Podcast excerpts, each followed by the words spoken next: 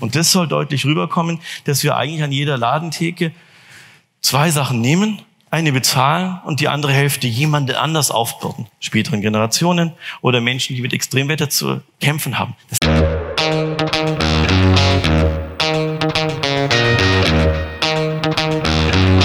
Nachdem wir vor gut einem halben Jahr das Thema des diesjährigen Forums festgezurrt haben, hat mich ein paar Wochen drauf jemand externes nicht bei unserem Unternehmen drauf angesprochen, mit dem ich über diesen Titel gesprochen hatte.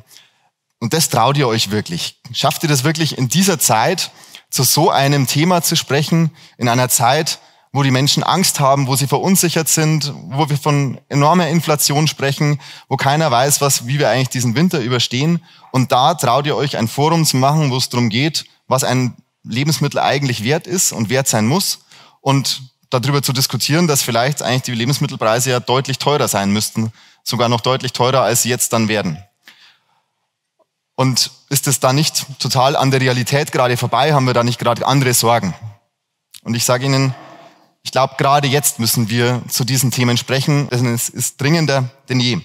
Denn angesichts dieser Multikrisen, die wir sie haben, glaube ich, ist es endlich auch Zeit, nicht nur, wie gesagt, zu reden, sondern ins Handeln zu kommen. Tacheles zu reden und die Transformation mutig bei den Wurzeln zu packen. Und das funktioniert aber nicht, indem wir ähm, ja, geringe kosmetische Maßnahmen nach dem Motto, wasch mich, aber mach mich nicht nass und Symptombekämpfung betreiben, sondern es funktioniert nur dann, wenn wir uns wirklich trauen und mutig sind und vorangehen und Transformation in dem Sinne begreifen, dass wir die Grundfesten unseres Wirtschaftens, unseres Systems äh, auf neue Füße stellen. Genau dieses Wirtschaften, wie wir es nämlich bislang betrieben haben, da müssen wir ja weg davon. Denn es, es ist genau das Wirtschaften von maßlosen Wachstumsstreben. Es ist das Wirtschaften, äh, in dem der Einkauf von billigsten Rohstoff, Hilfsstoffen und Betriebsstoffen in, in, auf dem globalen Markt zu Lasten anderer uns genau eigentlich in diese Abhängigkeiten und in diese Miseren gebracht hat, in, die wir uns, in denen wir uns heute befinden. Und wir müssen stattdessen hin zu einem Wirtschaften, das Kreisläufe denkt und Vermeidungs- und Folgekosten mit einkalkuliert. Und genau um dieses Thema der Einkalkulation von wahren Preisen, von echten Preisen, darum sollte es heute in unserem Forum Nachhaltigkeit gehen, das wir wie jedes Jahr zusammen mit der Petra Kelly Stiftung veranstalten. An dieser Stelle auch ein herzliches Dankeschön an den Jonas Jaras äh, von der Petra Kelly Stiftung für die Unterstützung im Vorfeld auch für, bei der Themenwahl und, und äh, beim Finden von den Referenten. Und ich darf nun an die Moderatorin des heutigen Abends übergeben. In diesem Jahr ist es Violetta Paprotta. Violetta ist eine freie Mitarbeiterin äh, aus unserem Team Marke und Kommunikation, ist dort verantwortlich für Konzeption und Text und war jetzt aber auch im Vorfeld ähm, sozusagen Hauptverantwortliche für dieses Forum und darf uns heute mit mir zusammen durch den Abend leiten. Violetta, vielen Dank, dass du da deine Energie reingesteckt hast und the stage is yours. Danke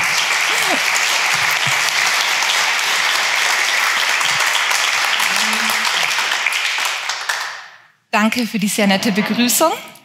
Ja, schönen guten Nachmittag, muss man sagen.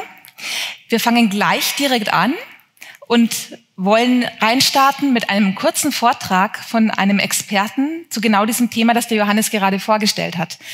Wir beschäftigen uns mit der Frage, was kosten unsere Lebensmittel wirklich? Ja, was kosten sie denn nun, ja? Mit dieser Frage hat sich ein Professor intensiv beschäftigt mit seinem Team, Professor Dr. Tobias Gaugler. Und sie haben mal geguckt, und gerechnet und diese Preise auch tatsächlich ausgeschrieben, was ganz schön mutig war. Denn der Ladenpreis, das wissen wir ja alle, spiegelt nicht die Realität wider. Und das ist auch nur scheinbar günstiger, denn in Wahrheit entstehen Folgekosten durch die Produktion dieser Lebensmittel, die wir als Gesellschaft alle tragen müssen. Also wir zahlen eigentlich drauf, ohne es zu merken. Ja, was müssten sie eigentlich kosten? Wie sieht das aus? Wie kann man sowas berechnen? Professor Dr. Tobias Gaukler ist ähm, an der Technischen Hochschule in Nürnberg, die einen Standort hier in Neumarkt hat. Und wir freuen uns sehr, dass Sie heute da sind und Ihr Wissen mit uns teilen und uns damit einen guten Input geben für unser Forum. Herzlich willkommen.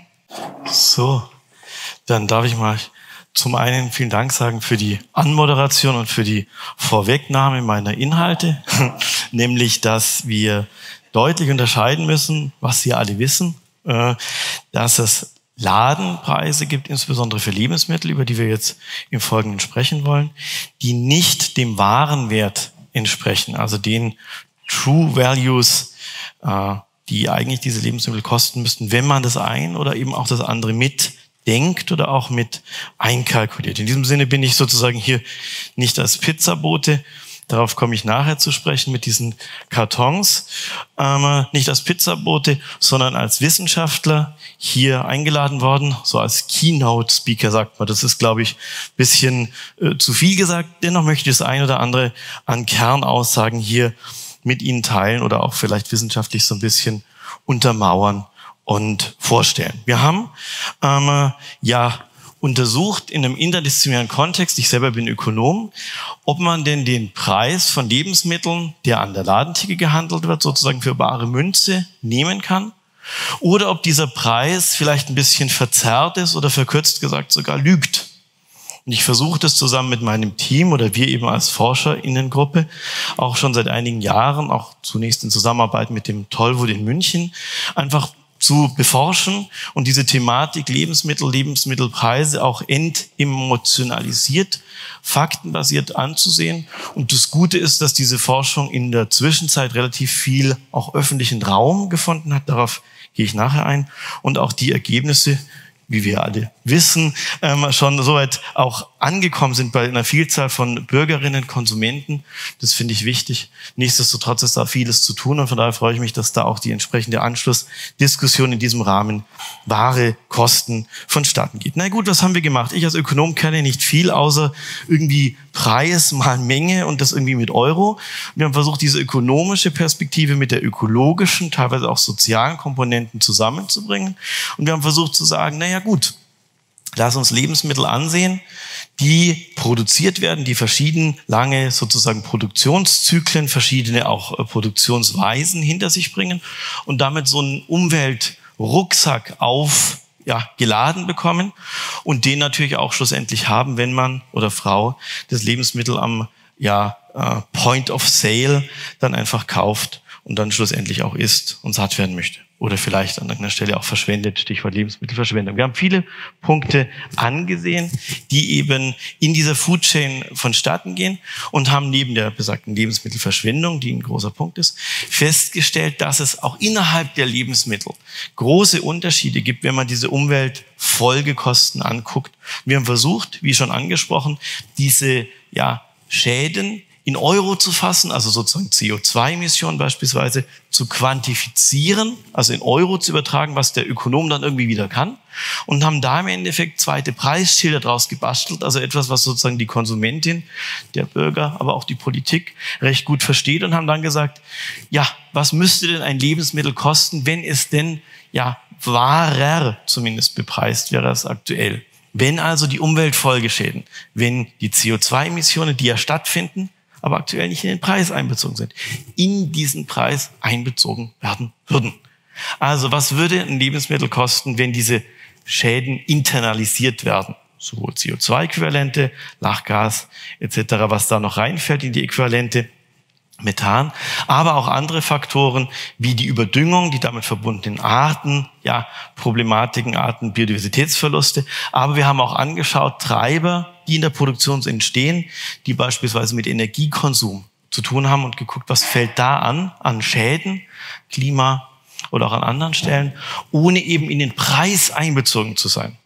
Wir haben auch angeguckt inzwischen die Landnutzungsänderung, also die Problematik, dass an vielen Stellen, insbesondere in Südamerika, Land genutzt wird, virtuelle Landnahme, sagt man auch, von uns sozusagen als Gesellschaft des globalen äh, reichen Nordens okkupiert wird, um Futtermittel insbesondere herzustellen, die dann bei uns verwendet und auch in dem Sinn veredelt werden um dann entsprechend ja äh, von uns äh, im Sinne von ja höherwertigen Konsumgut Fleisch beispielsweise konsumiert zu werden. Also diese verschiedenen Faktoren fließen ein.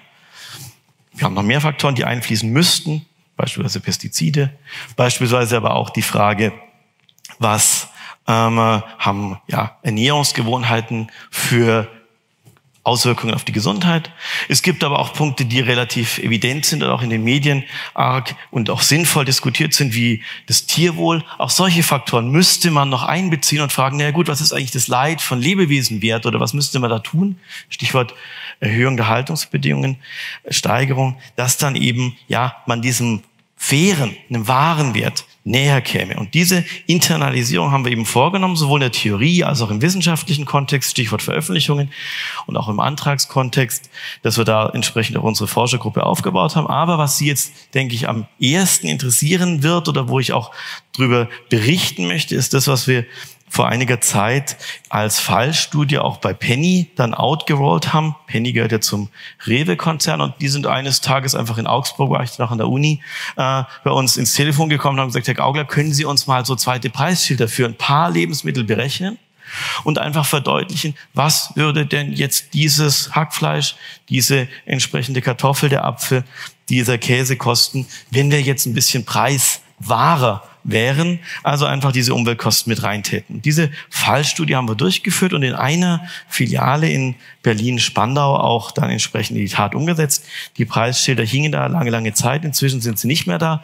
Aber wir haben da viel mediale Resonanz bekommen und einfach ausgerechnet zwei Dinge, die man ja wahrscheinlich schon weiß, aber vielleicht nochmal wiederholen könnte. Zum einen, alles, was pflanzliche Lebensmittel sind, einfach weil weniger Produktion dahinter steht, die Food Chain kürzer ist, einfach auch das Wirkungsgrad. Deswegen pflanzliche Lebensmittel schneiden besser ab, wenn es um die Klimabilanz geht. Oder anders gesagt, mit einem höheren Anteil an pflanzlichen Lebensmitteln würde man es schaffen, zum einen gesünder zu sein, zum anderen aber insbesondere eine geringere Umweltbelastung sozusagen ja der Welt aufs negativ aufs Konto zu schreiben. Und die zweite Weiche, die kleiner ist als die Unterscheidung zwischen Tier und Pflanze zugegeben, aber die eben auch da ist, ist die Frage der Anbau bzw. der Haltungsform. Und da sind wir bei Bio und konventionell. Und da lässt sich auch zumindest im Durchschnitt, das gilt jetzt nicht für jedes Lebensmittel und immer, aber zumindest im Durchschnitt relativ deutlich zeigen, dass Bio-Lebensmittel geringere Umweltfolgekosten mit sich bringen, beziehungsweise die Preisaufschläge für Bioprodukte deutlich geringer sind als für die konventionellen Pendants. Das heißt, wenn ich in dem Sinn, äh, hallo Herr ist, richtig rechnen würde, würden wir eine deutliche Verschiebung von Preisen haben zugunsten von äh, Bioprodukten, zugunsten pflanzlicher Erzeugnisse und damit verbunden natürlich, ohne Sie jetzt mit Preiselastizitäten der Nachfrage nerven zu wollen, auch eine veränderte Nachfrage seitens der Konsumierenden, der Bürger, der Bürgerinnen, weil einfach was günstiger ist, in höheren Umfang gekauft wird oder anders gesagt Lebensmittel, die teurer sind, halt entsprechend weniger nachgefragt durch andere Lebensmittel substituiert werden. Und diese ja, Idee, dass man eigentlich richtig rechnen, True Cost Accounting machen müsste, die haben wir eben mit diesen Preiszetteln relativ deutlich zeigen können. Nur so eine Hausnummer, wenn wir jetzt so einen konventionellen Liter Milch nehmen aus der Zeit, wo wir die Studie gemacht hatten, müssten wir halt jetzt nicht vielleicht prozentgenau, weil natürlich die Preise auch fluktuieren, aber einfach für eine Größenordnung ungefähr 122 Prozent aufschlagen auf den Liter Milch, also den Milchpreis mehr als verdoppeln, um die von uns eingerechneten Faktoren sozusagen in den Preis hineinzutun. Also ungefähr das Doppelte verlangen. Beim Fleisch, beim gemischten Hackfleisch war es bei Penny dann so, dass man 173 Prozent Preisaufschlag bräuchte. Das heißt, de facto die Kundin knapp das Dreifache für das Kilo oder für das Pfund Hackfleisch bezahlen müsste. Und das ist schon eine Hausnummer, wo ich sage, krass, dass man da aktuell Preise hat, die, würde ich jetzt einfach ehrlich sagen, einfach nicht stimmen. Die um sozusagen dem Öko-Verlag zu huldigen oder auch dem entsprechenden Buch dort, die lügen. Das heißt, es gibt insbesondere bei den tierischen Lebensmitteln so große Marktverzerrungen, beziehungsweise Marktversagen, muss man es dann nennen, dass man eigentlich sagen müsste, wenn wir so weiter arbeiten und auch wirtschaften, konsumieren, Landwirtschaften, dann kommen wir irgendwo in die Bredouille, beziehungsweise dann fahren wir halt an die Wand, global galaktisch gesprochen, und das kann man ja auch im Klima absehen. Weil die Preise entstehen ja, die Schäden entstehen, die Umweltfolgen entstehen. Wenn ich dann gucke, um auch zum Ende zu kommen, wir haben ein Ahrtal, wir haben viele, äh, um nur Beispiele zu haben, viele entsprechende Brände. All dort treten ja die Extremwetterereignisse auf, zeigt sich, wie Klimawandel sich auch bei uns deutlich macht. Deswegen müssten wir dringend dafür Sorge tragen, dass Lebensmittel fair bepreist sind, Bio-Lebensmittel damit besser wegkommen, der Pflanzenanteil höher würden, werden würde, weil sonst, das muss ich meine Zeit ein bisschen überschreiten, sonst dieses Bild, das ich Ihnen mit dieser Pizza noch mitgebracht habe, weiter Fortbestand hätte, nämlich das geht wie folgt. Stellen Sie sich vor, Sie gehen in diese Osteria, kaufen zwei Pizzas, ja, oder nehmen die zwei Kartons mit, wenn was drin wäre, lecker. Ähm, aber die Idee ist ungefähr so, und das kann man sich, glaube ich, als Bild oder sollte man sich als Bild merken. Sie sagen einfach der entsprechenden Kassiererin oder Mitarbeiter bei der Osteria, um jetzt da keine Werbung zu machen, aber sehr schön hier, ähm, ich bezahle eine und die zweite bezahlt irgendjemand später. Das machen sie nicht bei ihrer Steuer, das machen sie auch nicht bei der Osteria, aber wir als Gesellschaft machen es bei jedem Einkauf und denken uns, das gehört so. Nein, das gehört nicht so. Und das soll deutlich rüberkommen, dass wir eigentlich an jeder Ladentheke zwei Sachen nehmen, eine bezahlen und die andere Hälfte jemand anders aufbürden. Späteren Generationen oder Menschen, die mit Extremwetter zu kämpfen haben. Das geht nicht. Und darüber müsste man diskutieren. Da freue ich mich, dass ich das, glaube ich, deutlich habe sagen können, aus einer wissenschaftlich sauberen Perspektive, entemotionalisiert, aber sehr, sehr klar. Da würde ich mich freuen, wenn man daran zumindest aufsetzen oder ansetzen könnte, eine Diskussion in Richtung der verschiedenen Akteure, Politik, Anbau, Handel, aber eben auch Konsumentin zu machen und zu überlegen, wie müsste man Ernährungssysteme anders denken, aber auch dort anders handeln, um eben nicht sehenden Auges gegen die Wand zu fahren. Vielen Dank.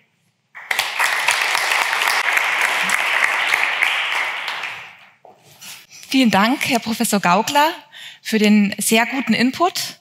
Das war kurz und prägnant, glaube ich, und alles Wichtige drin, was wir als Stoff brauchen für unsere jetzt anschließende Diskussion. Und ähm, wir, das sind außer mir drei weitere Personen, die ich jetzt gerne vorstellen möchte. Zum einen Hanna Kehl von der GfK in Nürnberg. Hanna Kehl ist Expertin für Verbraucherverhalten und wird uns heute nicht nur Daten zum aktuellen Konsumklima liefern, sondern wir sprechen auch über Prioritäten und auch ein bisschen Psychologie von Konsumentinnen und Konsumenten. Dankeschön. Schön, dass du da bist. Ich freue mich auch sehr.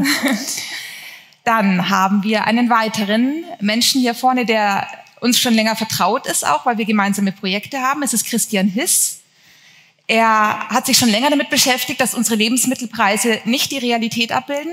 Es hat ihn vermutlich geärgert. Zumindest hat es ihn nicht mehr losgelassen. Und dann hat er die Regionalwert AG gegründet.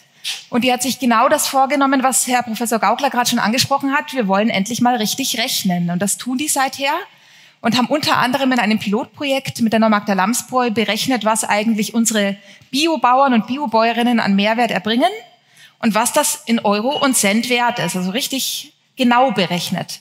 Schön, dass du heute da bist. Gerne. Danke. Und wenn wir jetzt schon über das ganze Geld reden, das wir in der Ladenkasse ausgeben, müssen wir auch unbedingt über die Leute reden, bei denen viel zu wenig ankommt. Das sind unsere Erzeuger. Und deswegen haben wir hier auch einen Vertreter da, das ist der Karl Stephan. Er ist ähm, Vorsitzender unserer Erzeugergemeinschaft für ökologische Braurohstoffe und kennt daher durch die Zusammenarbeit mit der Normagda Lamsbräu ein paar andere Verhältnisse. Also wir haben langfristige Verträge und faire Bezahlung. Jedennoch weiß er natürlich, das entspricht nicht der Realität vieler seiner Kollegen. Und ähm, wir wollen mit ihm darüber sprechen, wie es gerade Landwirten geht, auch in der aktuellen Zeit, steigende Energiepreise und was gerade so alles passiert auf der Welt und wie sich das auf ihn und seinen Hof und seine Arbeit auswirkt. Schön, dass du da bist.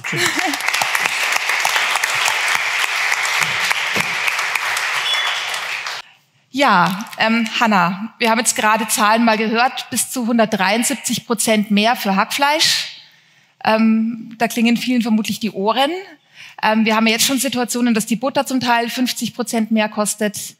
Ähm, das ist natürlich jetzt schon gravierend und für viele Menschen führt das zu einem Umdenken. Sie kaufen woanders ein.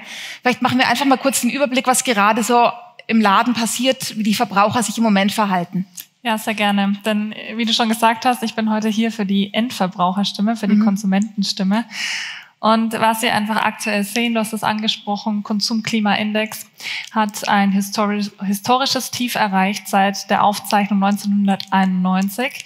Das heißt, die deutschen Haushalte geben deutlich weniger aus oder denken darüber nach, wie sie ihre privaten Ausgaben verteilen in Bezug auf Einkommens, in Bezug auf die Sparneigung, in Bezug auf die Anschaffungsneigung. Und ich bin ganz ehrlich, wir haben eigentlich gedacht, dass wir 2020 mit äh, der Corona-Krise den tiefsten Wert bereits schon erreicht haben und hätten nicht damit gerechnet, dass es eigentlich noch schlimmer kommt. Und ja, Johannes, du hast es angesprochen, wir befinden uns in einer Multikrise, in einer Klumpenkrise, in einer Zeit von Klimakrise und in einer Zeit von einer sozioökonomischen Polarisierung. Und diese sozioökonomische Polarisierung, wenn wir uns jetzt einfach mal das Einkaufsverhalten anschauen, zeigt sich jetzt schon oder macht sich deutlich schon jetzt im August. Denn, und da muss ich kurz ausholen, was haben wir denn in Corona gesehen? 2020 war das Jahr der Premiumisierung. Warum das Jahr der Premiumisierung? Ich sage mal, wir haben es uns alle zu Hause schnuffelig gemacht. Das heißt, es war definitiv ein Jahr der Marken. Es war definitiv auch ein Jahr in Bezug auf Bio-Lebensmittel beispielsweise. Es wurde nachhaltiger eingekauft. Auch zum Beispiel, es war eine Renaissance des Fachhandels. Es wurde mehr wieder in Bio-Supermärkten gekauft. Es wurde mehr wieder, wir nennen es Support Your Locals, also der Bäcker, der Metzger von nebenan. Es hatte definitiv 2020 sein Revival. 2021 dann das Jahr der LEH Vollsortimenter und jetzt, wenn wir in 2022 anschauen aus Endverbraucher, aus Konsumentensicht, dann sehen wir eigentlich bisher zwei Gewinner, nämlich die LEH Vollsortimenter und definitiv der Discount. Definitiv Verlierer, wir hatten es jetzt auch schon in den verschiedenen ja, Nachrichten gehört, ist der Fachhandel, der zweistellig rückläufig ist, vor allem in Bezug jetzt auch auf die Bio-Supermärkte beispielsweise. Das heißt, auf Deutschland gesamt, es gibt verschiedene Möglichkeiten, wie wir aktuell aus Endverbrauchersicht mit dieser Multikrise umgehen. Nämlich in, zum einen, indem wir beispielsweise oder aus Endverbrauchersicht die günstigere Einkaufsstätte wählen, wie zum Beispiel den Discount. Aber was wir auch sehen in, in, aus Endverbrauchersicht, es wird auch wieder mehr die Handelsmarke gekauft. Also 2020, wie gesagt, das Jahr der Premiumisierung, auch wieder das Jahr der Marke. Jetzt wächst wieder deutlich die Handelsmarke, auch die Bio-Handelsmarke beispielsweise. Und es wird auch wieder, es werden wieder verstärkt auch Marken zu Sonderpreisen gekauft. Ich werde nämlich öfters auch gefragt, okay, vielleicht können Sie sich 2002 an die Saturn-Werbung erinnern. Geiz ist geil. Und oft ist die Fragestellung, kommen wir da wieder hin? Kommt Deutschland wieder zurück zu einem Geiz ist geil? Natürlich, wir hoffen es auf keinen Fall, aber aktuell zeigen definitiv die Entwicklungen, dass Preis wieder in den Fokus rückt. Status quo. Mhm. Betrifft das jetzt nur Deutschland oder machen wir mal den Blick auf in die Nachbarländer, Frankreich, Italien, Spanien? bei denen war es ja traditionell oft so, dass die bereit waren, mehr für Lebensmittel auszugeben. Ja.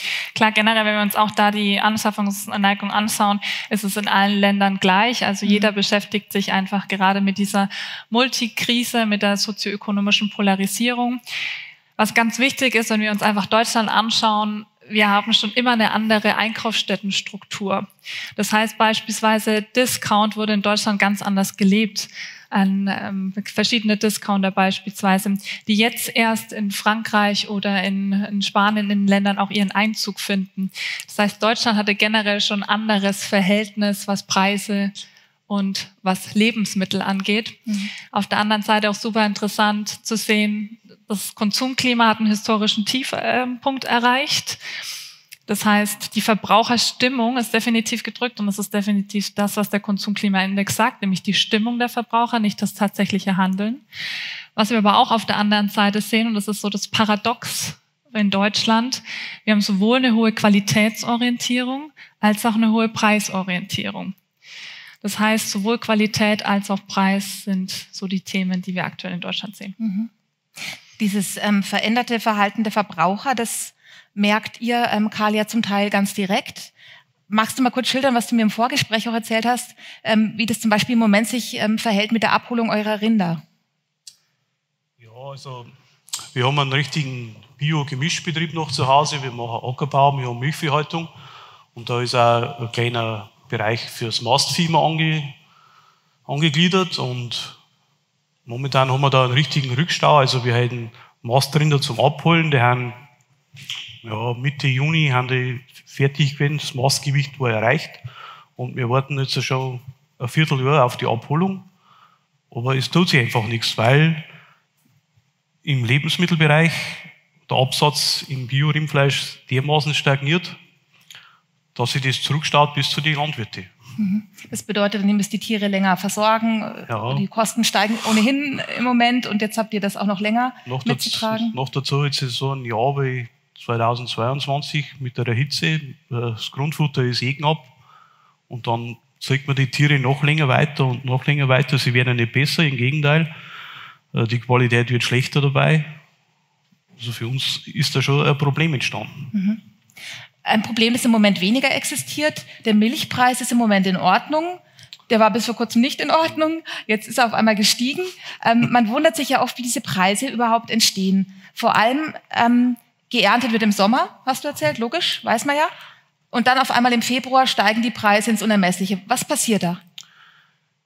Ja, also für jeden Verbraucher ist doch das offensichtlich, dass der, der Landwirt fährt im, im Sommer, im August mit dem Mähdrescher raus, erntet sein Getreide und schätzungsweise 60 bis 70 Prozent der geernteten Getreidemenge landen vom Mähdrescherwerk, vom Bäcker gleich im Lagerhaus, gehen in den Landhandel über, das geht in große Silos, wird gebunkert, der, der Landwirt wird ausbezahlt, das Getreide ist in Hand von anderen.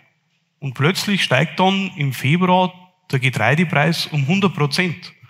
Wer verdient denn da? Doch nicht der Landwirt. Das ist doch wieder Spekulation, die bei uns die Miserie eingebrockt hat. Es ist ja nicht so, dass weniger Getreide am Markt ist, seit der Krieg war. Bis Juli, die, die Ware wäre ja da gewesen. Und warum uns die Ukraine mit Getreide versorgen muss, das versteht sowieso kein Mensch. Also das ist doch alles irgendwie hirnrissig. Das, das ist ja genau das Problem, das was wir uns selber gemacht haben. Wir haben Handelsströme aufgebaut, die wir überhaupt nicht brauchen würden. Mhm. Und das schlagt jetzt natürlich voll zurück. Das, und profitieren. Irgendwer in unserer Welt profitiert davon und macht der Reibach, macht die große Kasse mhm. dabei. Da bin ich mir ganz sicher. Ja, und ihr Landwirte seid es nicht. Wir Landwirte sind es mit Sicherheit nicht. Nein, also ja. ich kann euch da beruhigen. Ja. Dass äh, mit Lebensmitteln spekuliert wird, ist ja leider eine traurige Tatsache. Ähm, Christian, von diesen Spekulationen profitieren einige wenige. Ihr wollt gerade was anderes erreichen. Ihr wollt, dass eben wieder mehr Geld bei Menschen wie dem Karl bleibt, bei den Erzeugern. Und dafür habt ihr euch eben ein anderes System überlegt. Was macht den Regionalwert anders beim Rechnen? Ja, also zunächst, ich komme auch aus der Landwirtschaft. Ich bin auf einem der ersten Biohöfe Deutschlands aufgewachsen, in der Nähe von Freiburg im Breisgau. Äh, meine Eltern haben 1950 umgestellt auf Ökolandbau. Und ähm, ich selbst äh, hatte dann eine Gemüsegärtnerei für unsere Region relativ groß aufgebaut, habe eigenes Saatgut gemacht, einen Stall gebaut ähm, für betrieblere Dünger, äh, äh, ähm, Düngerkreisläufe ausgebildet und habe sehr viel geleistet sozusagen im Sinne von, wie man sich eine Landwirtschaft sozusagen wünscht und vorstellt. Und habe dann aber vor 20 Jahren ungefähr im Zuge auch der Konventionalisierung des Ökolandbaus, der Begriff ist ja so mittlerweile allgemein bekannt oder auch die Entwicklung, gemerkt, dass selbst ich sozusagen, der vorher meine Leistungen in den Preise internalisiert hat, äh, wie Tobias Gaukler sozusagen gesagt hat, meine Leistungen in den Preis realisieren konnte, dass das immer weniger ging, auch in Bio. Wurde immer schwieriger, diese multi, äh, multiplen Leistungen für Umwelt und Gesellschaft dann noch im Preis abzubilden. Das ist ungefähr 20 Jahre her. Und habe dann eben mich auf den Weg gemacht, Methoden zu finden. Also erstens anderes Kapital zu finden, ähm, mit dem Landwirtschaft existieren kann, mit dem Landwirtschaft finanziert wird. Das wurde dann die Regionalwert AG, bei der Bürgerinnen und Bürger Kapital einlegen können, mit dem wir Betriebe finanzieren. Und wir haben damals bei der Gründung, das ist jetzt 16 Jahre her, in der Satzung der Regionalwert AG verankert, Freiburg damals verankert, dass die Leistung der Landwirtschaft für Umwelt und Gesellschaft als eine Art von Rendite zu gelten hat. Damals schon, vor 16 Jahren. Das war relativ früh, wenn man denkt, die Debatte True Cost Accounting und so weiter, wenn man die Externalisierungsdebatte ist 120 Jahre alt. Das ist, das alles äh, sozusagen seit den 80er Jahren verfolgt, diese, diese Debatte. True Kosten ist jünger, aber ich glaube auch 2008 ungefähr ist es so, ist zum Begriff geworden. Ähm, und ähm, das haben wir erfolgreich durchgezogen. Also haben dann aber begonnen, die Leistungen der Betriebe, in die wir das Bürgerkapital investiert haben, diese Leistungen differenziert und genau nachzuweisen. Weil ich habe damals schon gesagt, einfach nur zu behaupten, dass ich als Landwirt vieles leiste und, äh, und sowieso der Beste bin und als Bio sowieso, das reicht nicht. Ich muss sozusagen nachweisen, was ich tue. Und zwar betriebswirtschaftlich. Das ist sozusagen im Gegensatz zu Tobias Gaugler, der eher so einen volkswirtschaftlichen Ansatz hat, komme ich ganz aus der Betriebswirtschaft. So. Und daraus hat sich eine Methode entwickelt, äh, die letzten 15 Jahre. Und die haben wir immer mehr perfektioniert und haben vor zwei Jahren ungefähr, vor drei Jahren, dann ähm, wirklich auch Buchhaltungsinstrumente äh, entwickelt. Also äh, Instrumente, wie ein landwirtschaftlicher Betrieb seine Leistungen für Umwelt und Gesellschaft differenziert an, anhand von 300 Leistungskennzahlen nachweisen kann. Und aus diesem Nachweis haben wir dann auch nochmal eine Preiskalkulation gemacht, also eine Art Wertkalkulation und haben dann gesagt ähm, oder haben dann sozusagen jetzt ein, die, die Möglichkeit und da haben wir ja, Johannes, ein, ein Pilotprojekt gemacht, was hier auch noch zur Sprache kommt. Hier haben 16, äh, hier 16 Lamsbräu-Lieferanten, äh, Lieferbetriebe mal diese Mehrwertrechnung machen lassen und haben dann auch Johannes und den ähm, Landwirten und Landwirte gezeigt, was sie eigentlich sozusagen noch leisten, neben dem, dass sie Gerste anbauen. Mhm. Und, da, und das in Geld. Ein tolles Ergebnis, also äh, wie ich finde, und wird anschaulich, was leisten die. Und vielleicht noch ähm, äh, zur Klärung, ähm, Tobias Gaugler ist, kommt, äh, wie gesagt, aus der volkswirtschaftlichen Perspektive und guckt auf den Preis und sagt, hier entstehen Schäden. Und die Schäden muss jemand bezahlen. Völlig richtig. Also äh, d'accord. Wir kommen aber von der Leistungsseite und benennen einen Preis, um gar keine Schäden entstehen zu lassen. Das heißt, die wir berechnen, die was würde die Schadensvermeidung kosten und du rechnest quasi, was würde die Schadensbehebung kosten. Und da wissen wir, die Schadensvermeidung ist wesentlich günstiger als die Schadensbehebung. Stellen Sie sich vor, ein Liter Öl im Motor, was das kostet, gegenüber kein Öl im Motor und der Motor ist kaputt. Mhm. Also so, ähm, ähm, das, so ungefähr kann man sich das Bild vorstellen. Mhm. Das heißt, wir kommen zu wesentlich geringeren Geldbeträgen als du am Ende. Was mehr Kosten entstehen würden, wenn wir die Schadensvermeidung bezahlen würden. Mhm. Was wir aber als Gesellschaft nicht tun. Genau. Und deswegen entstehen die hohen Schäden. Das heißt, das Ganz ist genau. zwei Seiten der gleichen Medaille. Ja. Aber Ganz ja, genau. die Vermeidung, wie ausgeführt, wäre wesentlich besser. Ja, jetzt Günstiger. müssen wir es nur noch der Politik oder dem genau. Bürger sagen. Aber natürlich ist die Aussage mehr als richtig und auch ökonomisch gesprochen wesentlich besser und effizienter. Mhm. Kommen wir noch mal kurz zu, der, zu dem Pilotprojekt mit der Lamsbräu ja. zurück. Kann man das beziffern? Was kam denn da raus pro Betrieb grob? Die, die Mehrleistung fürs, oder Johannes, kannst du das? Johannes. 50.000 Euro äh, pro Betrieb, was genau. an Nachhaltigkeitsleistungen genau. erbracht das wurde, 750 Euro pro Hektar in etwa. In etwa. Hervorragend, ja. hervorragend. Und auf, die, auf den Gerstenpreis runtergerechnet sind es, glaube ich, 157. Aber Mhm. Äh, das ist äh, die Gesamtzahl, genau. Und insgesamt die 16 waren mehrere Millionen an mhm. Mehrwerte, die geleistet wurden. Also was hängt eigentlich sozusagen am Bier? An, an ja. eurem Bier dran. Ja, und es war der Mehrwert, der eben entsteht durch Wasserschutz, durch Artenschutz, genau. solche Dinge. Genau. genau. Ähm, Johannes, was macht denn jetzt die Lamsbräu mit den Ergebnissen von dieser Pilotstudie? Also wir haben es ja nicht nur gemacht, weil wir mal wissen wollten, äh, wie viel Mehrwert entsteht da, sondern wir, es war immer von Anfang an auch das klare Ziel, ähm, diesen Mehrwert irgendwann auch zu vergüten. Und äh, es ist ja so, dass wir jetzt schon ähm, versuchen, einen Preis den Landwirten zu bezahlen, mit dem sie gut äh, ihre Hilfe in die nächste Generation überführen können. Also einen schon jetzt einen sozusagen einen Aufpreis für diese Leistungen auch, ähm, damit sie solide wirtschaften können. Aber das war ein bisschen mit der Gießkanne über alle drüber. Und es gibt die sehr, sehr guten äh, Ökolandwirte unter unseren EZ-Bauern und es gibt halt welche, die gerade erst am Anfang sind, weil sie vielleicht erst vor zwei, drei Jahren umgestellt haben.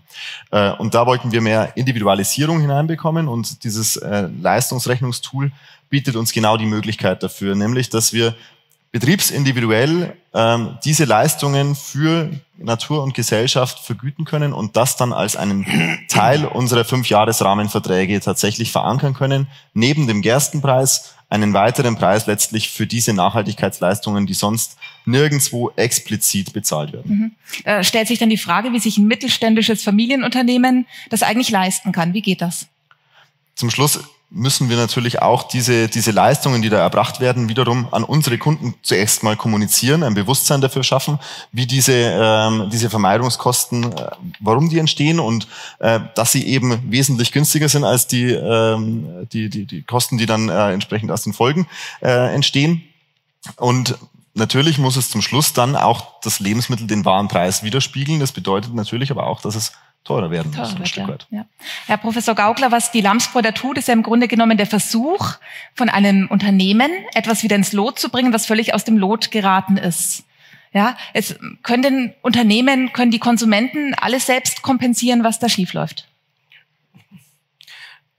Sagen wir mal so, es gibt ja das geflügelte Wort der Bioblase, in der wir hier alle sitzen oder zumindest sehr viele. Ich glaube schon, dass der Ansatz sinnvoll ist für ein Unternehmen, dass es sich leisten kann, sei es aus der Eigentümerstruktur, sei es aber auch aus einfach dem Mindset und einer Langfristorientierung, zu sagen, wir besetzen diese Nische und wir wollen langfristig erfolgreich sein und können und wollen damit auch mit unseren entsprechenden Zulieferern genau diese Fairness leben, die wir auch jetzt in Euros gesprochen seitens unserer Konsumenten bekommen.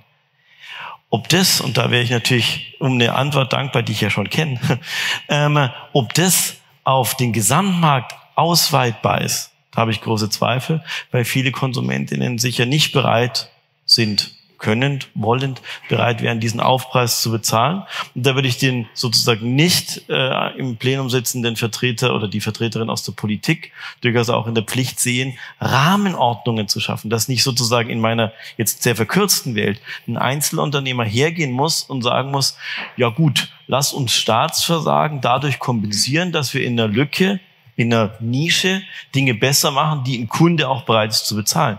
Eigentlich wäre dieses sozusagen dieses Playing Field, wie man sagt, ein, also diese Rahmenordnung, die für alle gelten müsste. Etwas, was von der staatlichen Perspektive ordnungspolitisch gegeben sein müsste, dass nicht, ich sage mal, Überzeugungstäter, Einzelkämpfer hier mit gutem Beispiel vorangehen, sondern dass es sozusagen das Neue oder das eigentlich Richtige normal wäre.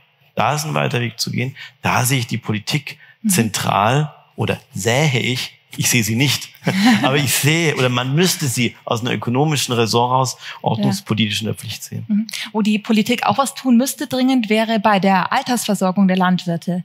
Magst du das bitte mal kurz schildern, was da euer Problem ist?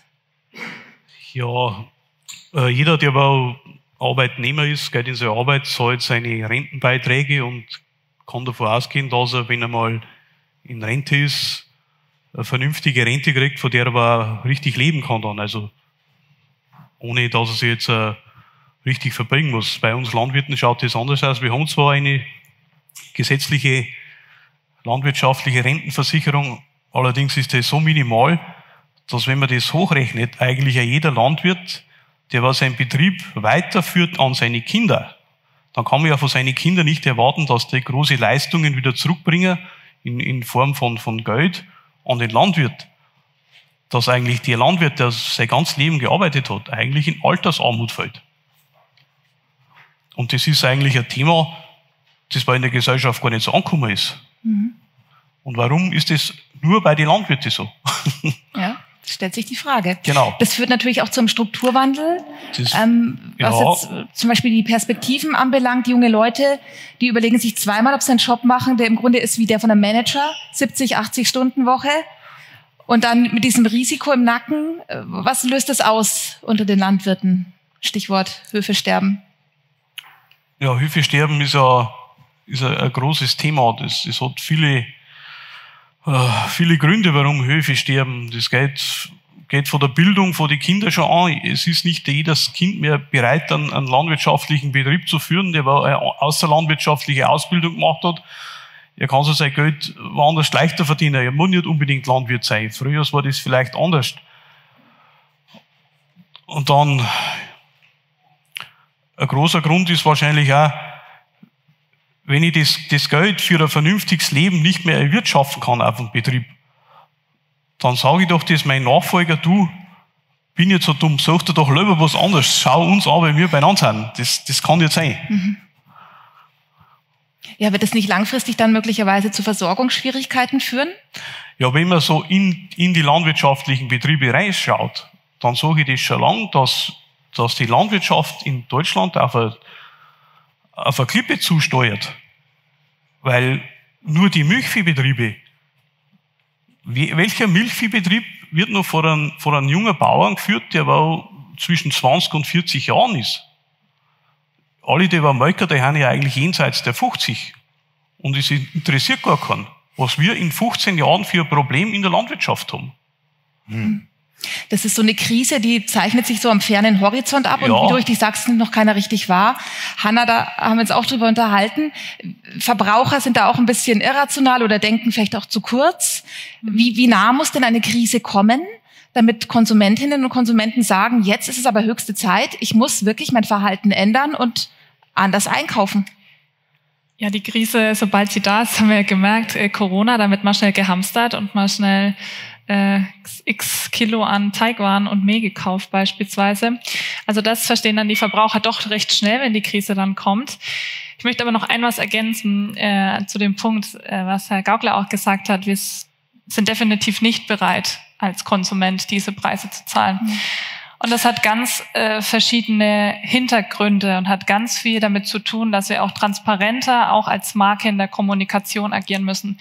Denn ich möchte Ihnen einfach noch mal ein plattes Beispiel nennen. Wir hatten es vorhin über ähm, pflanzliche Ernährung. Flexitarismus in Deutschland steigt. Das heißt, auch die Haushalte sind dazu bereit, weniger Fleisch beispielsweise zu essen oder ernähren sich bewusster. Auf der anderen Seite, ich möchte einfach nur ein Beispiel nennen, vegane Milch, beispielsweise pflanzliche Milch. Da ist aktuell der Status quo, dass das Bioprodukt günstiger ist als das konventionelle Produkt.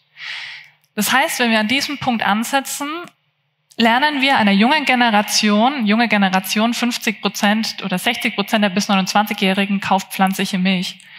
Wir lernen einer jungen Generation, dass ein Bioprodukt günstiger ist als ein konventionelles Produkt. Und es hat ganz viel mit Transparenz zu tun. Es hat ganz viel damit zu tun, dass wir kommunizieren müssen, mhm. wieso, weshalb, warum auch Preise zustande kommen. Genau. Und aktuell sehen wir in der Kommunikation, wie jetzt die, die Händler das machen. Die, die Händler machen das ganz plakativ. Wenn wir uns den aktuellen Handzettel anschauen von den verschiedenen Discountern, dann sind Handelsmarken sogar ein Promotion. Handelsmarken zu Sonderpreis. Oder auch die Slogan, bei mir kannst du noch günstiger einkaufen als woanders beispielsweise. Das heißt, wir sind in der Kommunikation gerade sehr preisorientiert. Und es ist jetzt umso wichtiger, vor allem als Marke in Krisenzeiten zu kommunizieren und zu sagen, wieso, weshalb, warum es auch wichtig ist und wie wir auch aus dieser Krise wieder rauskommen in verschiedenen Aspekten. Ja. Wobei es natürlich ein bisschen irrational ist, dass wir überhaupt immer dazu tendieren, das Günstige zu kaufen. Also wir sparen zuallererst hat man oft das Gefühl beim Essen.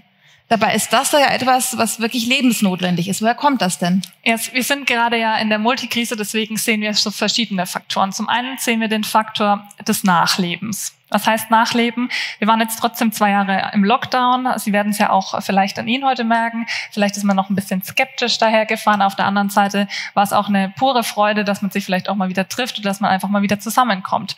Und das hat natürlich am Endverbraucher die Sicht, dass alles, was im Out-of-Home-Markt gerade stattfindet, das heißt, dass die Leute wieder rausgehen, wieder essen gehen, Veranstaltungen finden statt, äh, Festivals finden statt, auch das Reisen hat wieder zugelegt, weil wir darauf ja auch lange verzichten mussten. Das ist so der erste Faktor. Der zweite Faktor ist natürlich auch das Miteinanderleben. Und das hat uns definitiv der Ausbruch des Ukraine-Kriegs gezeigt. Wir sind in auch in Europa nicht sicher. Und Miteinanderleben hat auch noch andere Faktoren, nämlich auch wenn wir an die sozioökonomische Sicht, aber auch an die ökologische Sicht denken, wenn wir an die Klimakrise denken beispielsweise, hat auf den anderen Sicht den Endverbraucher auch gezeigt, okay, äh, wenn in Venedig mal vielleicht weniger Touristen unterwegs sind, dann erholen sich auch bestimmte Arten und äh, bestimmter Raum auch wieder beispielsweise. Und auf der anderen Seite ein dritter Aspekt, und der ist ganz essentiell, nämlich kreativ zu leben. Was meinen wir mit kreativ leben? Nämlich trotzdem Geld zu sparen, aber trotzdem die Mindeststandards aus sozioökologischer Sicht zu halten. Denn wenn wir sehen, es gibt weiterhin noch Bio-Lebensmittel. Der Anteil auch an Bioprodukten im Markt steigt, aber es steigt auch der Anteil an Bioprodukten, die zu einem günstigen Preis zur Verfügung stehen. Das heißt, uns ist es auch möglich, dementsprechend kreativ zu leben, weil ich eben zum Beispiel mal von einer Biomarke hin zu einer Biohandelsmarke ähm, wechseln kann, beispielsweise. Und das ist gerade ein Aspekt, den wir beachten müssen, wo es jetzt wichtig ist, in Krisenzeiten auch wieder dieses Umdenken auf Shopper-Seite eigentlich jetzt anzugehen und vor allem transparent zu kommunizieren, wie auch wirklich Preise entstehen. Wir haben es ja schon in verschiedenen Produkten. Es gibt ja auch beispielsweise die Verbrauchermilch, wo auch ähm, der Verbraucher mal ähm, festzurren konnte, was ist denn das Produkt wert, wie viel Cent muss ähm, bei einem Liter Milch der Landwirt bekommen, wie viel Cent muss ähm, der Endverbraucher zahlen, wie viel Cent bekommt der Händler. Es gibt ja schon diese Konzepte, die auch für Eiern, die auch für Kartoffeln durchgespielt werden ähm, worden sind.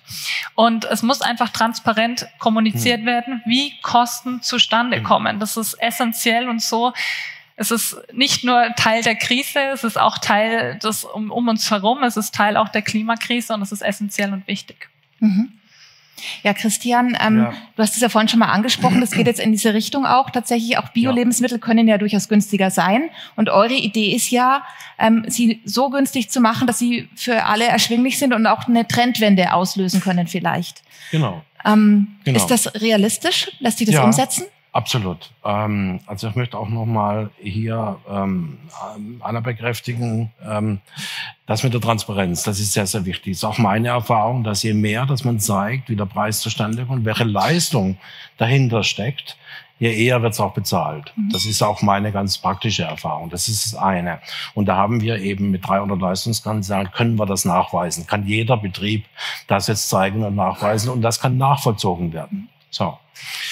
Ich ähm, bin ein bisschen unglücklich, Tobias, wenn diese großen Geldmengen im Raum stehen und du sagst und wir sagen, oh, der Kunde, der Verbraucher, die Kundin, die bezahlen das nicht.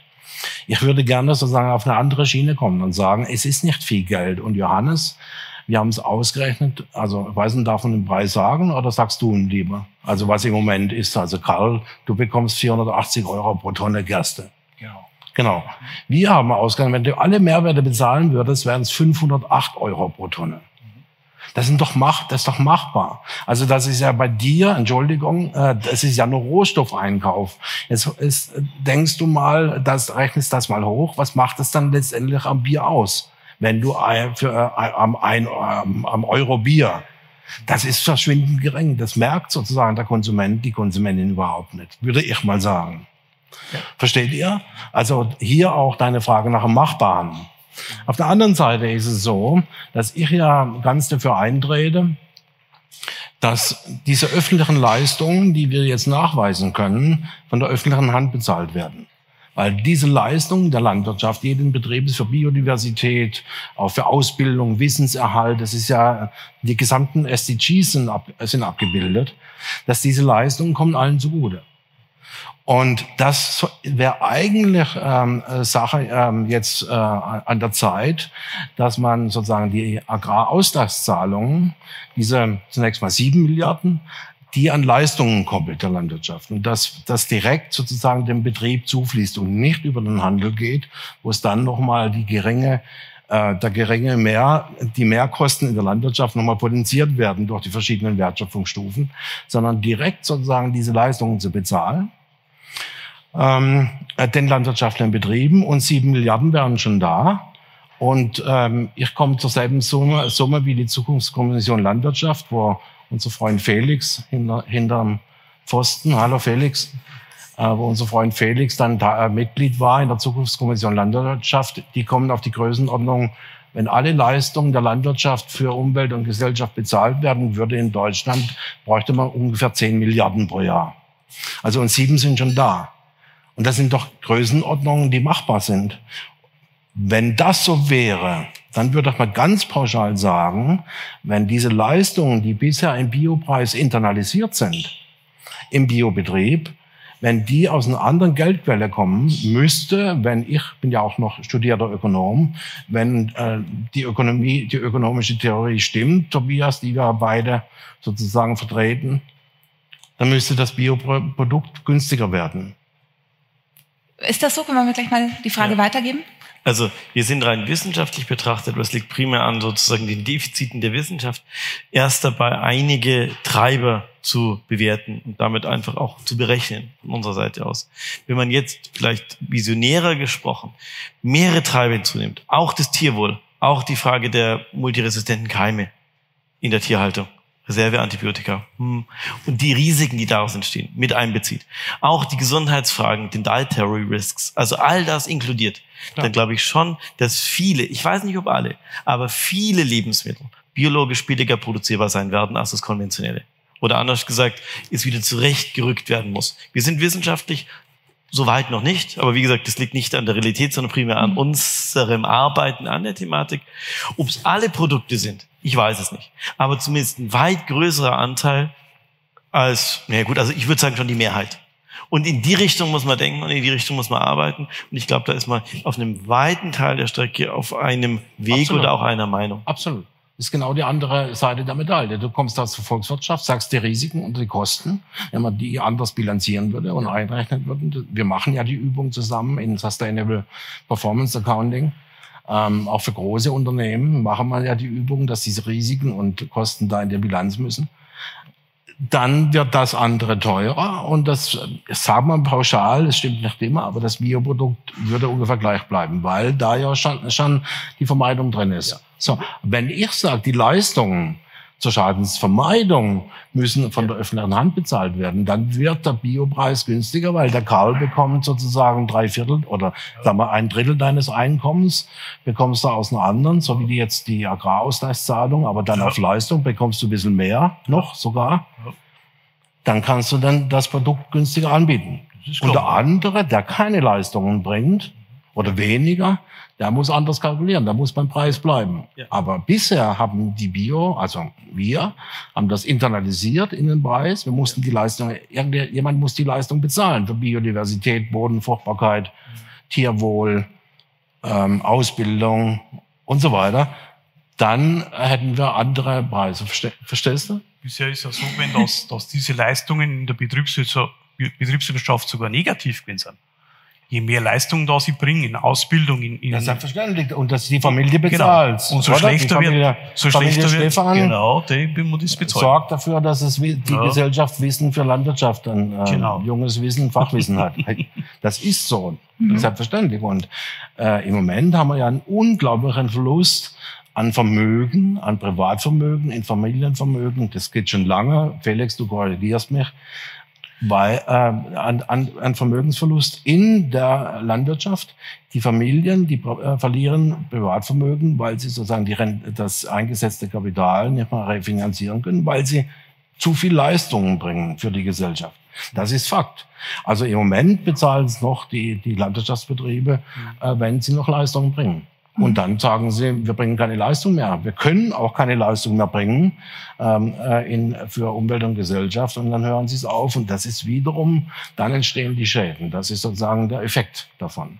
Und das muss, muss sozusagen an der Wurzel angegangen werden. Und das heißt, Leistung muss bezahlt werden. Ganz einfach.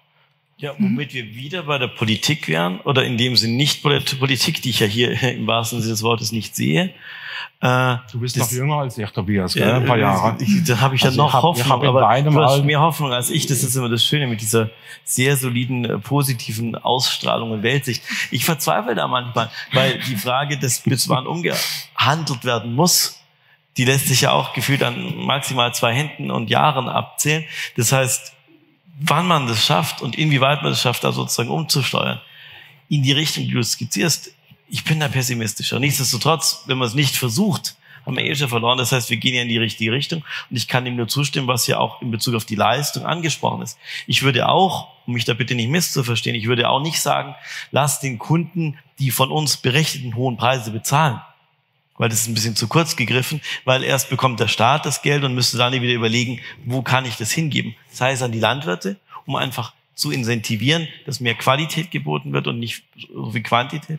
Ja, das heißt vielleicht auch den sozialen Ausgleich zu versehen. Das sind alles Aufgaben der Politik. Aber ich würde sagen, nein, nicht die hohen Preise fordern, sondern sagen, lass dem Verursacherprinzip folgend den Inverkehrbringer, der negativer Klar. die Leistung oder sozusagen die Kosten bezahlen oder Klar. positiv gesprochen die entsprechenden Incentivierungsmittel, also Geld für die geben, die entsprechend das Gut ja. zur Verfügung stehen. Also das müsste möglichst früh beim Inverkehrbringer passieren und dann würden längst nicht diese großen sozusagen Kosten entstehen, wenn das Kind in den Brunnen gefallen genau. ist. Das muss sich einig. Das Schlimme ist, weil es sich seit Jahrzehnten, jetzt ich vielleicht nicht, weil ich ja noch jünger bin, aber die Wissenschaft ist da auch einig. Allein wir tun es nicht wir als Gesellschaft, wir als Konsumentin, wir als Politik. Das macht mich so ein bisschen verzweifeln. Mhm. Nichtsdestotrotz bin ich froh, dass das Thema eine Sichtbarkeit hat, vielleicht auch bedingt mhm. durch die ja, Multikrisität der Krise. Aber da muss einfach gehandelt werden und das schnell. Genau. Da fehlt mir der Glaube. Da hoffe ich auf aufmunternde Worte. Aber da schauen wir mal. Vielleicht kommen die aufmunternden Worte ja hier aus dem Publikum. Ja. Wir würden an der Stelle gerne mal öffnen für Fragen ähm, aus Ihren Reihen, auch um die Konsumentensicht vielleicht noch ein bisschen mit reinzubringen.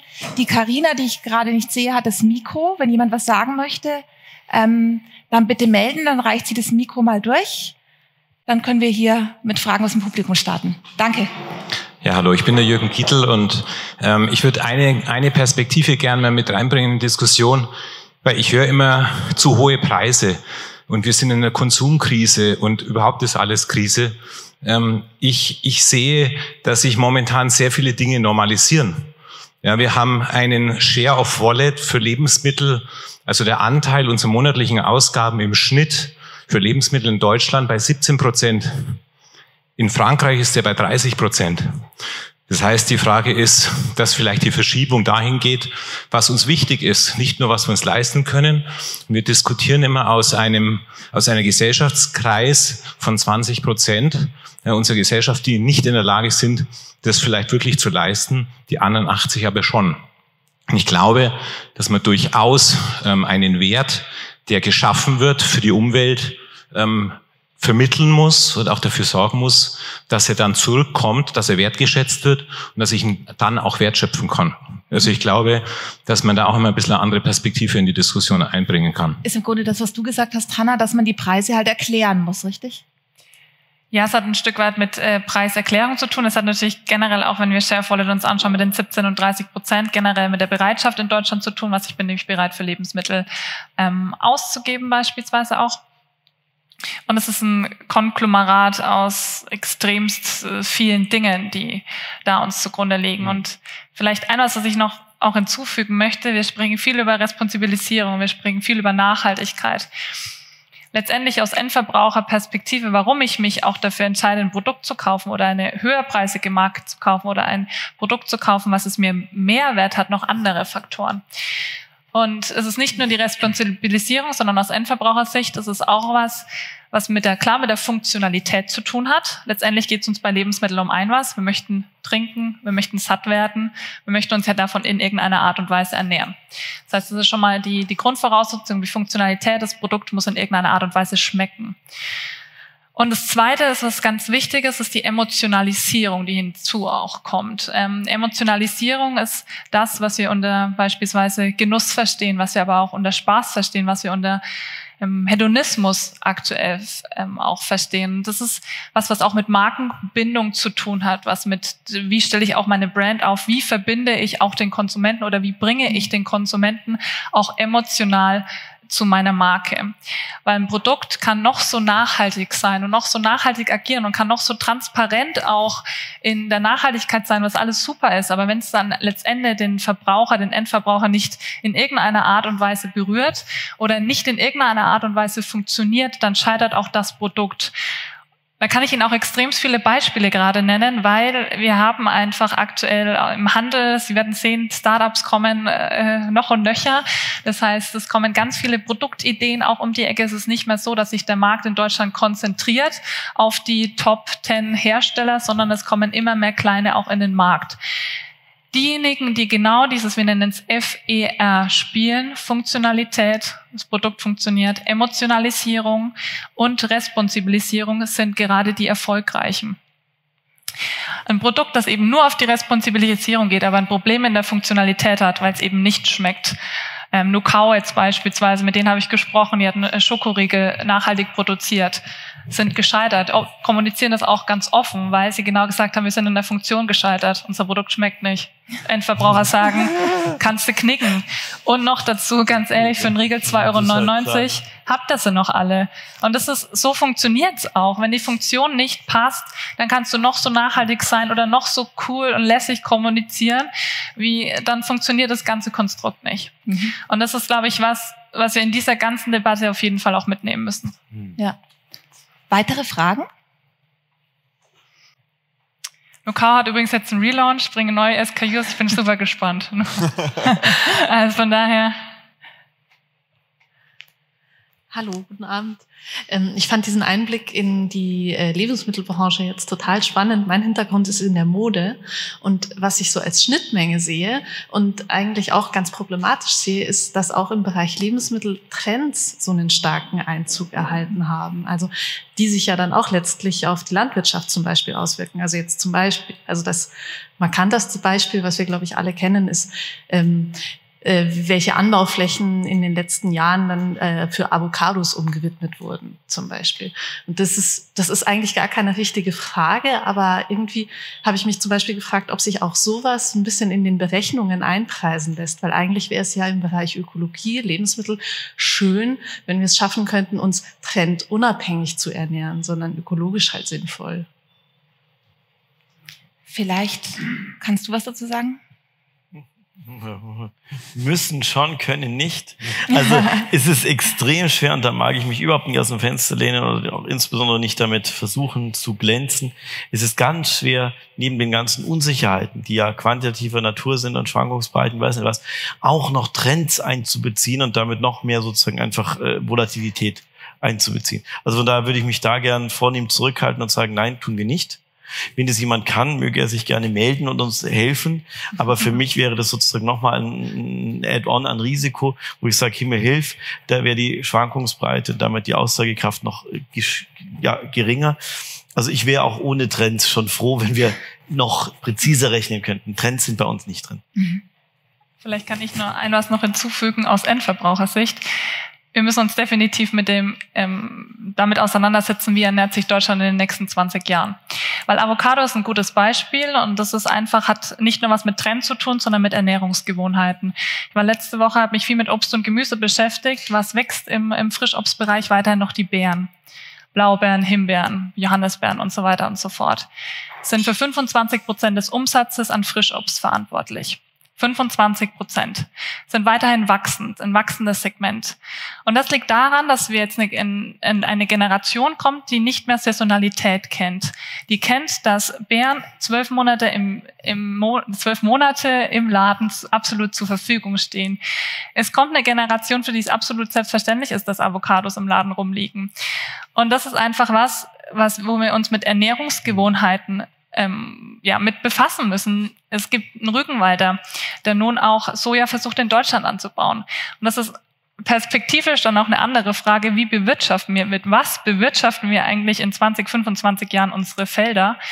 Weil ja auch Flexitarismus zunimmt und da nochmal ein ganz anderes Konglomerat dahinter steht, was jetzt vielleicht nicht in deinen Berechnungen stattfindet, aber wo die Musik dann einfach nochmal anders spielt. Ja, Karl, das ist sicherlich auch was, womit ihr euch beschäftigt. Wie lange könnt ihr was hier noch anbauen? Stichwort Klimawandel.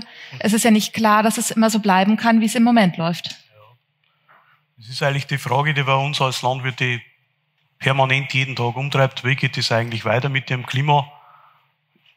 Also 2003 war schon extrem, 2018 hat man gemeint, das kann man nicht mehr toppen, aber 2022 das ist, so ist für uns man kann sagen, die Hölle. Du stehst vor deinem Feld und weißt nicht, nicht mehr, was du machen sollst. Du, du kannst, jede Bodenbearbeitung ist eigentlich sinnlos, wenn, wenn der Regen fällt. Wenn, wenn einmal 36, 38 Grad Außentemperatur ist, da wächst eigentlich gar nichts mehr. Das sind ja Zustände wie in Afrika. Und dass das für uns eine Riesenkrise wird für die Gesellschaft, das muss uns klar sein. Ich meine, wir alle hier im Saal, wir beschäftigen sich doch eigentlich schon 30, 40 Jahre mit Ernährung, mit Bio, mit Energie. Für uns ist doch die momentane Krise nicht überraschend gekommen. Wir haben doch eigentlich schon, schon immer damit gerechnet, dass das irgendwann einmal passiert. Bloß der Auslöser war halt jetzt der Krieg. Wir haben einfach gemeint, die Energie wird irgendwann einmal so knapp, dass sie teuer wird. Das wird, irgendwann wird das kommen.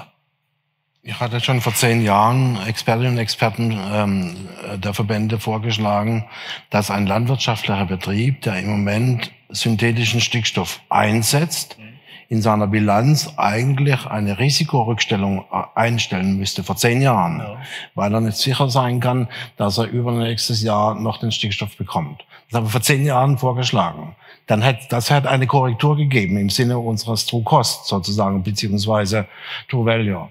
Jetzt realisiert sich dieses Risiko, aber niemand vorher hat je eine Risikorückstellung in seiner Bilanz gemacht. Ja, aber wir sind eigentlich nicht überrascht. Wir haben bloß durch den Auslöser überrascht worden. Muss ich sagen. Ich hätte mir keinen Krieg gewünscht, ja, ähm, in halt keinster Weise, aber man hätte, vorher, ja. man hätte vorher sozusagen die Risiken sehen können, die betriebswirtschaftlichen, die kann man jetzt noch sehen. Thema Saatgut. Ich habe vor 30 Jahren begonnen, eigenes Gemüsesaatgut zu vermehren. Aus der Kritik an den Verhältnissen, dass wir nur noch Hybridsorten haben, wo da ich als Gärtner, als Gemüsebauer keinen Zugang mehr habe zur genetischen Ressource. Also ich kann die nicht, nicht nachbauen. Von samenfesten, samenfesten Sorte kann ich jedes Jahr nachbauen, sozusagen. Ja, und jetzt sozusagen, äh, ich glaube, wie ist es, 80, 85, 90 Prozent des Gemüsesaatguts, Hybridsorten, die in Deutschland jedes Jahr angebaut werden, werden in China vermehrt. Ja. Und das ist jetzt keine Verschwörung, sondern das ist Fakt. Das kann man nachlesen, oder, Herr Weiger? Das ist äh, so.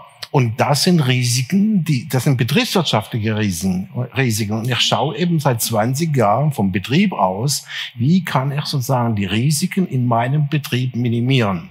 Und das sind Leistungen und die Leistungen müssen bezahlt werden. So, das ist unsere Logik sozusagen. Aus einer betriebswirtschaftlichen Perspektive in jedem Fall und dass wir kein Erkenntnisproblem haben, sondern Umsetzungsproblem, ja, ja. ist auch so Common Sense wie alles andere auch hier im Sprech. Allein mir fehlt der Glaube, jetzt muss ich wieder mit dieser pessimistischen Grundhaltung von vorher kommen. Ich habe jetzt noch keine Lösung.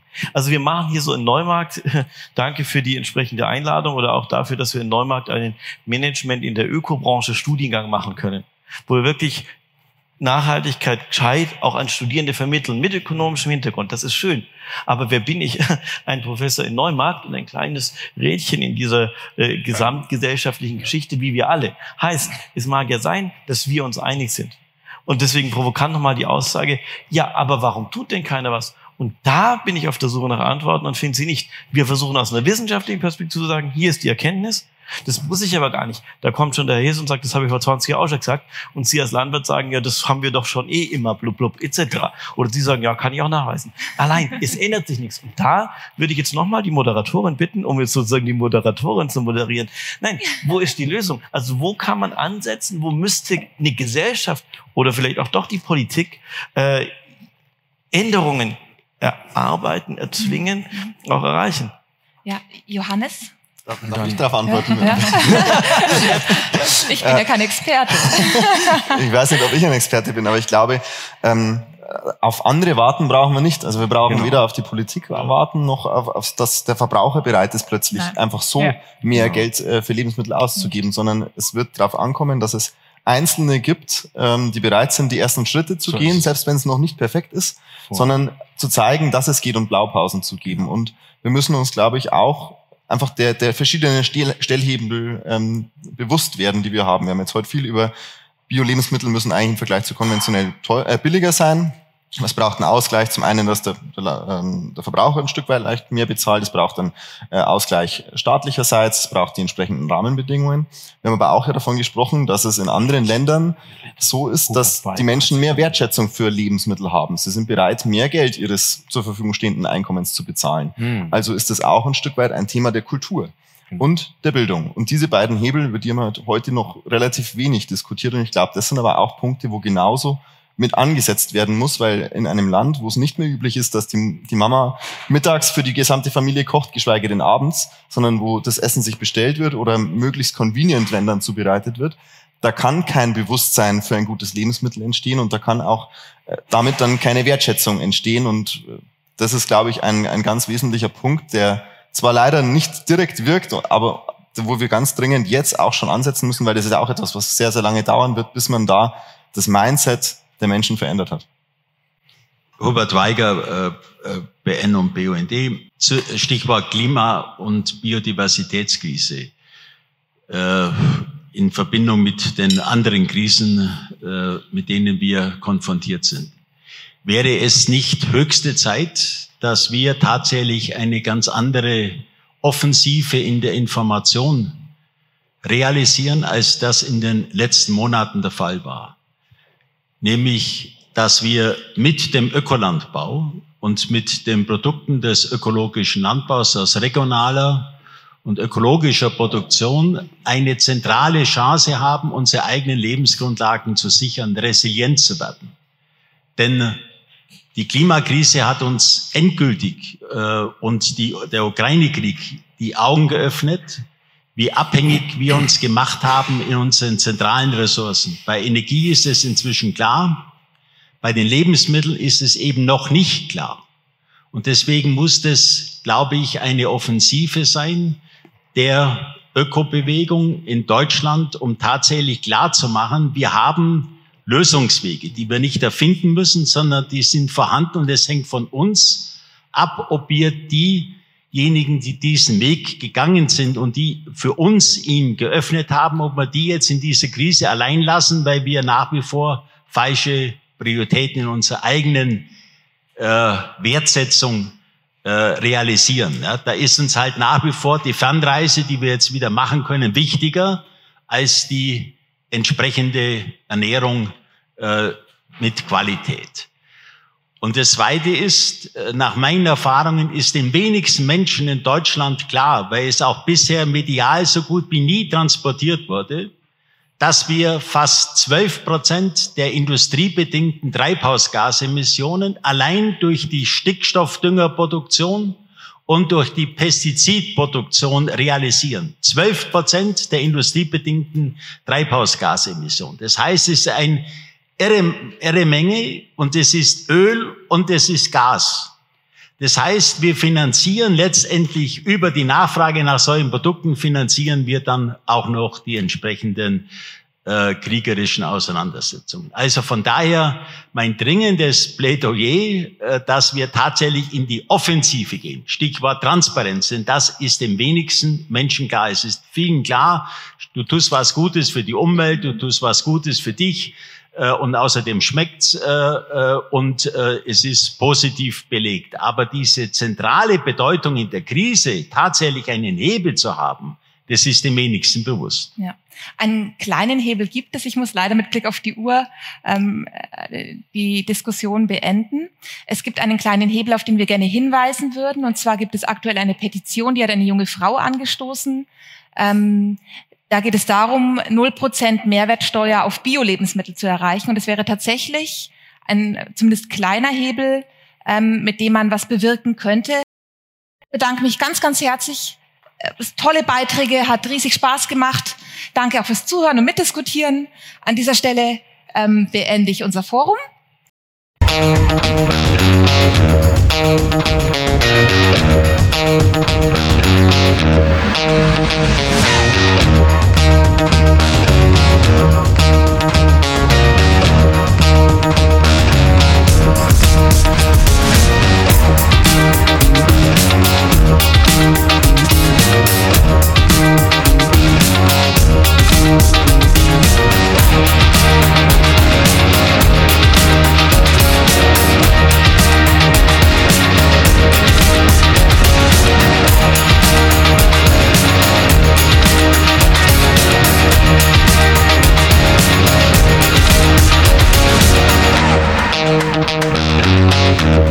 Thank